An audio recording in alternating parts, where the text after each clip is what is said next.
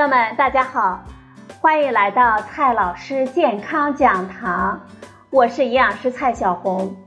今天呢，蔡老师继续和朋友们讲营养、聊健康。今天我们聊的话题是如何晒太阳才能补钙。总会听到有的朋友说，平时呢，我们要多出去晒晒太阳，补补钙。那么，晒太阳真的等于补钙吗？这听起来呢，似乎是非常的简单。这背后有没有什么科学的依据呢？为什么大太阳可以在我们体内变出更多的钙呢？要想达到所谓的补钙的效果，我们又应该如何正确的晒太阳呢？其实，晒太阳补钙这一说法确实没错。然而，这样过于简单的说法呢，忽略了其中真正起关键作用的维生素 D。晒太阳最直接的作用，并不是增加我们体内钙的含量，而是增加了维生素 D 的含量，从而间接的来补钙。今天呢？我们就来详细的说一说这个幕后的英雄——维生素 D。维生素 D 它其实是个通称，就像是一个大家族的通称。维生素 D 它有两个最主要的家庭成员，D 二和 D 三。D 二和 D 三呢，它们就像一对好兄弟，在具体的生理功能方面几乎没有什么差异。它们的区别主要体现在自然界的分布当中。第二是植物菌类中维生素 D 的主要存在形式，而第三呢，主要分布在鱼类体内，并且可以在人体内合成。另外一个和第三有关的家庭成员是维生素原第三，也就是七脱氢胆固醇。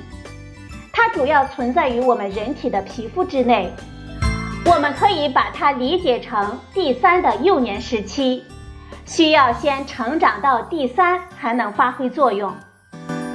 既然说晒太阳补钙，而且维生素 D 是背后的原因，那么维生素 D 和钙有什么关系呢？简单的来说，维生素 D 是钙的好帮手。它可以从三个方面提高我们人体内钙的含量。第一个方面，它可以提高肠道对钙的吸收。维生素 D 可以帮助我们从源头上增加钙的摄入。在有维生素 D 的情况下，同样的食物，我们身体真正吸收的钙比例会增加。第二个方面，减少肾脏对钙的排泄。我们人体内的钙质是经过肾脏排出体外的，维生素 D 呢可以减少这一部分钙的损失，将更多的钙保留在我们体内。第三个方面，它可以增加骨质的重吸收。骨质重吸收的过程是将钙质从骨骼中释放到血液中的一个过程，维生素 D 会促进这一过程。从而提高我们血液中钙的含量。维生素 D 还有另外一个特点，脂溶性。由于自身的分子结构，维生素 D 呢更容易和脂肪结合在一起，却很难溶解在水中。接下来我们看一下维生素 D 的参考摄入量。根据《中国居民膳食营养素参考摄入量速查手册》。对于六十五岁以下的人群，每日的推荐摄入量是十微克。大于六十五岁的老人要适当的增加维生素 D 的摄入量，达到每天十五微克。对于孕期和哺乳期的妈妈们，维生素 D 的推荐摄入量并没有额外的增加，和我们同年龄阶段的普通人群是一样的。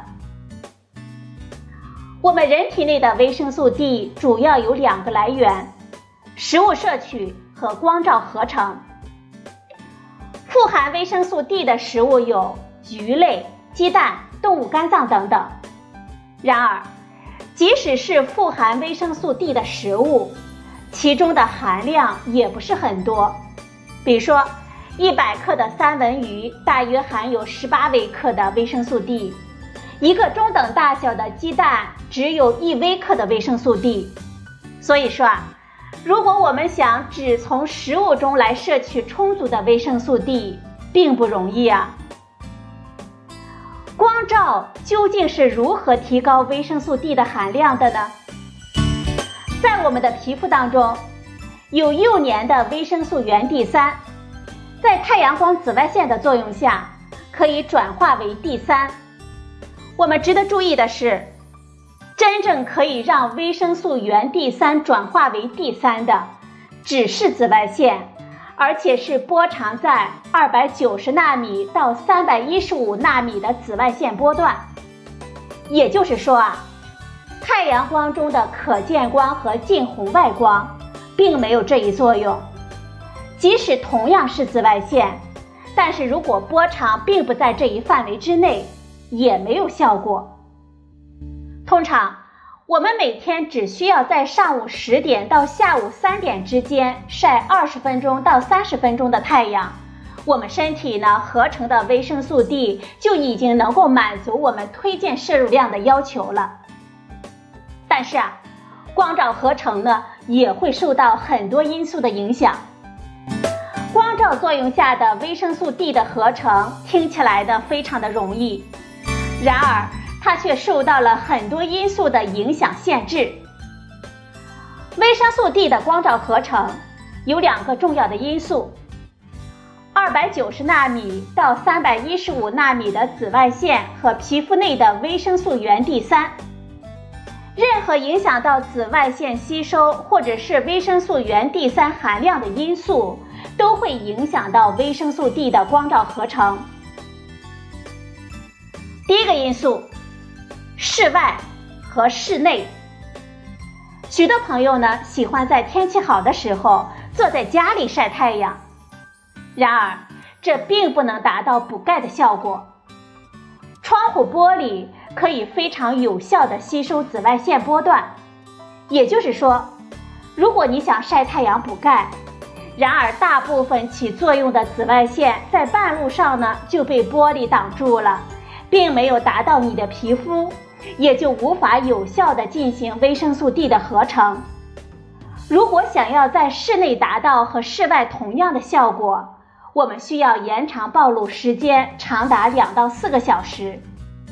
所以说啊，如果可以的话，我们还是迈开腿到户外活动一下吧，补钙的同时还避免了久坐。对于活动不便的老年人以及需要避免直晒的婴儿。我们可以考虑在室内晒太阳。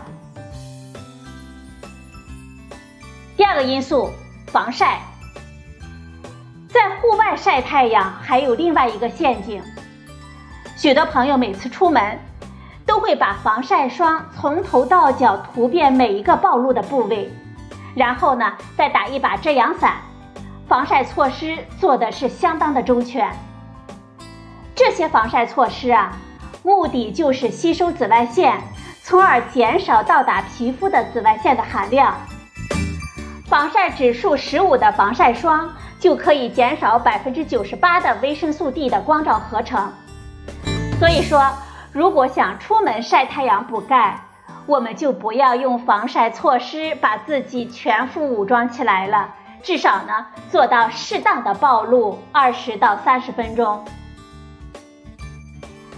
第三个影响因素，地理位置。地理位置也会影响太阳光中紫外线的强度。靠近赤道的地区，紫外线的强度要远远的大于纬度高的地区。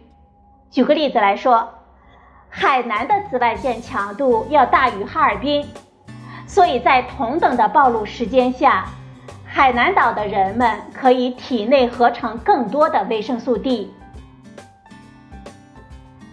第四个影响因素，季节。紫外线的强度还会随着季节而变化。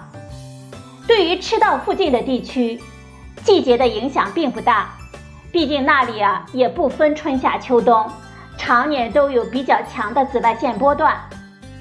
而对于纬度高的地区，夏季的紫外线强度还算可以，但是到了冬天呢，由于地球与太阳光线之间角度的变化，大部分的紫外线波段会被臭氧层吸收，能够穿透大气层到达地球表面的紫外线波段就很少了。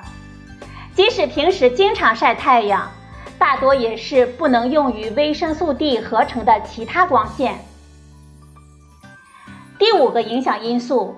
时间，类似的，时间对于紫外线强度的影响也与太阳光线的角度有关。清晨和傍晚的光线呢，倾斜的照射在地球上，达到地球表面的紫外线波段比较少。这也就是以前我们为什么建议晒太阳的时间是在上午十点到下午三点之间晒二十分钟到三十分钟的太阳。这一时间段呢，是维生素 D 合成的最佳时间。第六个影响因素，我们的肤色。皮肤的颜色其实是皮肤内黑色素多少的直接反应。黑色素呢，可以吸收皮肤内的维生素 D 光照合成的产物，导致整个光照合成的效率降低。所以说。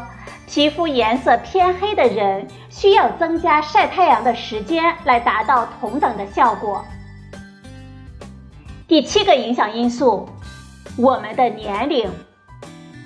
年龄对于维生素 D 的合成也有一定的影响。随着年龄的增加，我们皮肤内的维生素原 D 三含量会减少，这就会影响维生素 D 的光照合成效率。所以。想要达到同样的效果，老年人群呢要适当的增加晒太阳的时间了。第八个影响因素，肥胖。上面我们已经说到，维生素 D 呢是脂溶性的，所以说肥胖的人群维生素 D 缺乏的可能性更大，因为肥胖会导致体内脂肪细胞增大增多。而维生素 D 呢，容易进入脂肪细胞，从而无法发挥它的正常的功能。最后呢，我们来总结几句：维生素 D 可以帮助我们提高体内钙质的水平。食物中的维生素 D 的含量不高，我们人体内的维生素 D 主要通过光照合成。维生素 D 的光照合成受许多因素的影响。防晒以及玻璃都会减弱它的合成。维生素 D 的最佳合成时间是上午十点到下午三点。我们每天晒太阳二十分钟到三十分钟，就可以产生充足的维生素 D 了。冬天的维生素 D 合成所需要的紫外线比较弱，相应的合成也会减弱。朋友们，我们说了这么多。是不是明天出去晒晒太阳补补钙呢？好了，朋友们，今天的节目呢就到这里，谢谢您的收听，我们明天再会。